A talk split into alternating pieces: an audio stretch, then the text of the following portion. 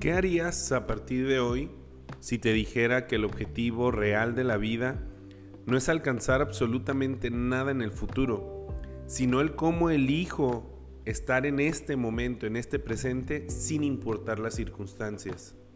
En algunas ocasiones inclusive nos vamos al otro extremo, en creer que no soy feliz en este momento ni lo voy a hacer en el futuro porque no he sanado algunas cosas del pasado, porque me hicieron, porque dejé de hacer. Todos escuchamos y sabemos teóricamente que solo existe este momento, el momento presente, y que el estar en el pasado o en el futuro es una total pérdida de tiempo. Sin embargo, el simple hecho de saberlo no hace mucha diferencia en el momento en el cual sucede alguna situación que nos rebasa emocionalmente. Y esto quizás se deba a que no lo hemos visto realmente en la práctica. No es algo que en la cultura realmente lo veamos de una manera natural. Entonces nos vemos con el reto de crear algo que en realidad no me enseñaron. Este reto se puede volver muy interesante porque puedo tener la oportunidad de recrear mi vida así como yo conscientemente la quiero. Y no llegar a un punto en el cual yo diga que soy una víctima de las circunstancias que nadie me dijo, nadie me enseñó, o culpar a los demás de mis circunstancias y mis resultados. Es una de las razones que más me motiva a seguir en este proceso de autoconocimiento y aportarle a las demás personas este tipo de información ya que nos da la oportunidad de verdad de recrear nuestra vida por completo. Al realizar pequeños cambios en la vida y ser más conscientes nos podemos dar cuenta de lo absurdo que son ciertos comportamientos que nosotros hacemos por inercia que nos enseñaron nuestros padres o la sociedad. Por ejemplo, si revisas el día de hoy alguna actividad que haces comúnmente, como por ejemplo bañarte, manejar tu automóvil, te vas a dar cuenta que es muy poco probable que en realidad te encuentres pensando en ese momento en lo que estás haciendo, observándolo, disfrutándolo, sino que tu mente va a estar ocupada en algo que vas a hacer en el futuro o en algo que hiciste en el pasado. Y así puedes seguir monitoreando todas las actividades que haces en el día, inclusive hasta el momento de irte a acostar y al momento de despertar. Es muy probable que solo en aquellos momentos en los que tienes una emoción muy intensa, como puede ser desde una alegría hasta un enojo, es cuando estás un poco más presente en ese momento. Sin embargo, pueden ser segundos en los cuales, una vez pasado el pico de esa emoción, inmediatamente tu mente se va hacia el pasado o hacia el futuro. Entonces, ¿cómo puedo yo vivir una vida mucho más presente? ¿Y qué beneficios me puede traer hacer eso? Visualiza a un perro que se está siguiendo la cola. Creo que a todos hemos visto algún momento esa imagen y nos parece bastante chistosa, porque se convierte en un acto absurdo en el cual muy probablemente no la alcanza y si la alcanza se va a morder y él mismo va a llorar. Pues algo así de absurdo es cuando nosotros estamos en un momento presente totalmente distraídos de lo que está sucediendo en el momento esperando que en algún punto en el futuro venga algo que me haga feliz, que solucione algo, que me cambie la emoción o que vengan tiempos mejores. Date cuenta de que quizá hace 5 o 10 años tú esperabas alcanzar algunas cosas que decías, el día que yo alcance tal cosa, voy a tener más paz. El día que yo tenga tal o cual actividad, tal situación mejore, yo voy a ser más feliz, voy a tener más paz, voy a estar más tranquilo. Y resulta que muy probablemente muchas de esas cosas en la actualidad ya se resolvieron e inclusive son mucho mejor de lo que esperabas hace 5 o 10 años. Entonces, aquí surge una pregunta. Si ya has alcanzado muchas de las cosas que hace 5 o 10 años querías para tener esa paz, esa tranquilidad, te pregunto, ¿ahora estás en el estado emocional en el que querías estar en ese tiempo? Si la respuesta es sí, pues te felicito, ya déjame de escuchar, no, no te creas, sigue escuchando. Si la respuesta es no, que lo más probable es que sea eso, entonces significa que el problema no es si lo alcanzas o no lo alcanzas, sino que en realidad no lo estás percibiendo. ¿Y de qué sirve alcanzar cosas, situaciones, objetos, metas, si en realidad no los vas a percibir? Por eso me refiero a ese perro que se está persiguiendo la cola. Es ridículo.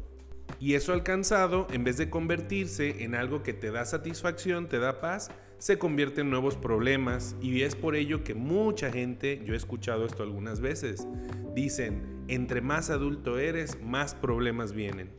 Entonces, si tu inconsciente ve que tú percibes eso que vas alcanzando como un problema, entonces va a generar una creencia, una programación de ya no vamos a alcanzar más cosas porque son puros problemas. Y así vamos cayendo en un bucle en donde yo quiero alcanzar cosas, pero mi inconsciente no quiere. Porque cada que alcanzo algo se convierte en algo estresante, se convierte en algo que me genera más problemas en vez de ser una verdadera solución. Súmale esto que tu mente te llene de preocupaciones por todo lo que tienes que hacer en el futuro relacionado con esto que has alcanzado.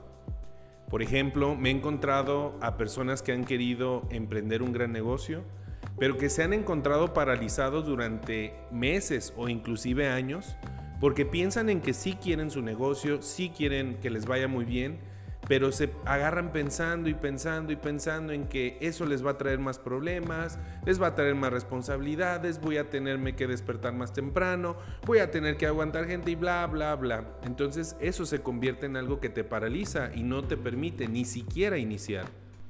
Entonces, una solución a esta parte que yo te propongo, que lo he hecho y le he aconsejado a otras personas que lo hacen y que les ha funcionado, Primero es ser consciente de que hay una parte en ti esencial, divina, que está hecha para estar en presente totalmente. Y que si tú la liberas de esos pensamientos que son tóxicos, que no corresponden en ese momento, va a fluir.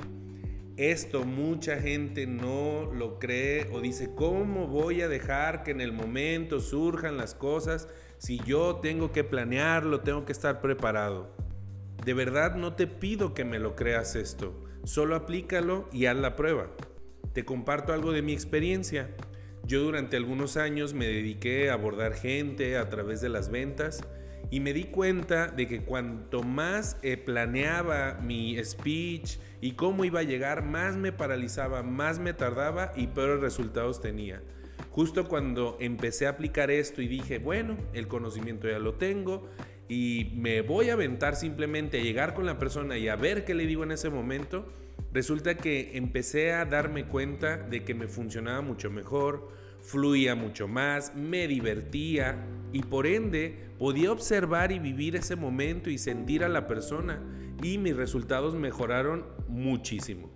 Además de que se convirtió ya en una actividad que muy honestamente seguía siendo algo muy difícil para mí, pero se convertía en algo muy placentero porque podía conocer a las personas, podía empatizar con ellas y llegar además a un resultado. Lo mismo me pasó cuando empecé a hablar en público. Creo que aquellas personas que han hablado en público se van a identificar conmigo de que uno cree al principio que entre más preparado uno está, entre más uno estudie, más estructura y todo eso, va a ser una mejor conferencia. Y probablemente sí, porque vas a tener una estructura y cosas por el estilo. Sin embargo, no se compara con nada al resultado de cuando uno deja que las cosas fluyan en ese momento y dejar que esa información que uno ya conoce, sentirla y vivirla y dejar que esa parte esencial de nosotros salga y se comunique con el público.